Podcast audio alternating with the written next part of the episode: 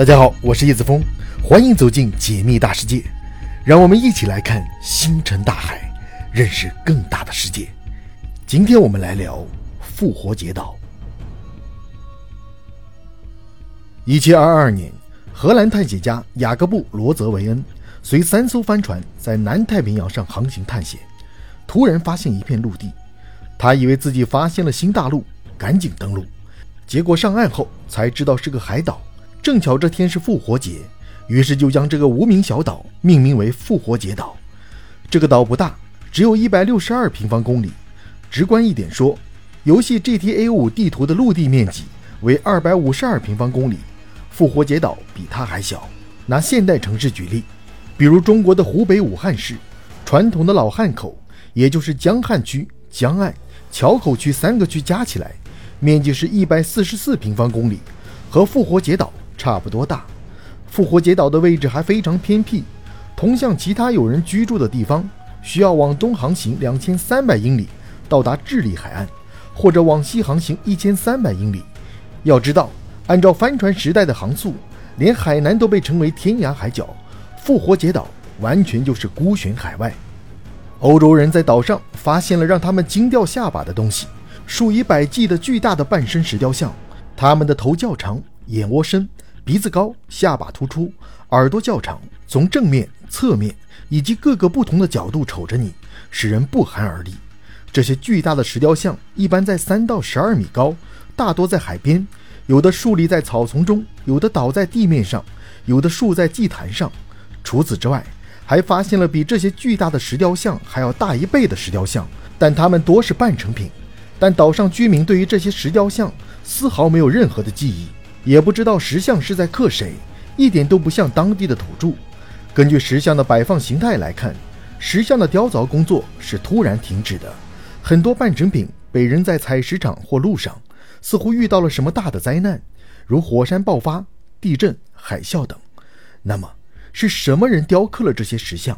在远古时代落后的条件下，他们又用什么方法来运输石像的？还有，这些石像到底是用来干什么的？这些问题一直困扰着考古学家。有人说，这些石像是岛上的土著波利尼西亚人的祖先所雕刻，这些石像是他们的部落首领或祖先。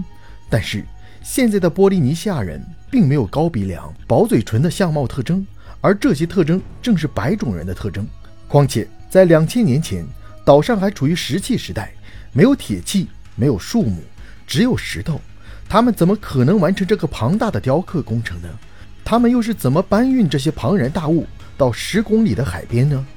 又有人说，这些石像是外星人的杰作。外星人曾在某个时刻来到了岛上，可能是到地球来避难。他们就在岛上制作了这些石像，好让同伴发现他们正在地球的哪一个方位。当同伴来到复活节岛，把他们接走后，就留下了这些石像，还留下了在采石场里几百具未雕刻完工的石像。还有一个证据可以证明是外星人的作品，那就是现在当地人称复活节岛为“世界的肚脐”。当地人说这是祖先留下来的叫法。至于为什么有这种说法，他们并不知晓。直到现代宇宙飞船飞上太空，宇航员从高空望下，复活节岛就像太平洋一个肚脐。此时人们才恍然大悟，原来复活节岛正好处于太平洋肚脐的位置。那么，又有谁在万米高空望向复活节岛？把这个渡劫的说法讲给当地人听呢？关于复活节岛的巨石雕像，随着时间的推移，更加迷雾重重。然而，随着考古工作的不断进行，谜底正在被一层层揭开。早先，现代人认为没有现代技术，古人没有办法完成这些工程壮举。但近些年来的研究发现，只要运用巧妙，单纯依靠人力，就可以将这些重达几十吨的石像竖起来。甚至有些原住民在九十年代演示了祖先口口相传的树立石像的方法。他们在石像下面铺上木柱，慢慢的滚动石像，上坡时铺上石道，上去后一点点的把石像头加高，最后成功的把重达几十吨的石像竖起来。但这么做需要两件东西，偏偏岛上都没有。一是需要大量的人口，而一七二二年复活节岛只有几千人；第二需要大量的巨大木材，而复活节岛。连一棵像样的大树都找不到，连居民们用的木筏都是用一些小木棍和草拼接的。早期的欧洲殖民者想不通这个问题，从此复活节岛的神秘传说就开始了。复活节岛最早的原住民是怎么来到这个小岛的？复活节岛是欧洲人取的名，而本地人则叫它吉比奥吉豪努阿，也就是世界的中心。而其他波利尼西亚人以及太平洋其他岛上的土著居民则称它为拉帕努伊，也就是地球的肚脐眼。无论是哪个名称。都在隐约地告诉我们，这里的岛民至少知道世界很大，并不仅仅只有自己而已。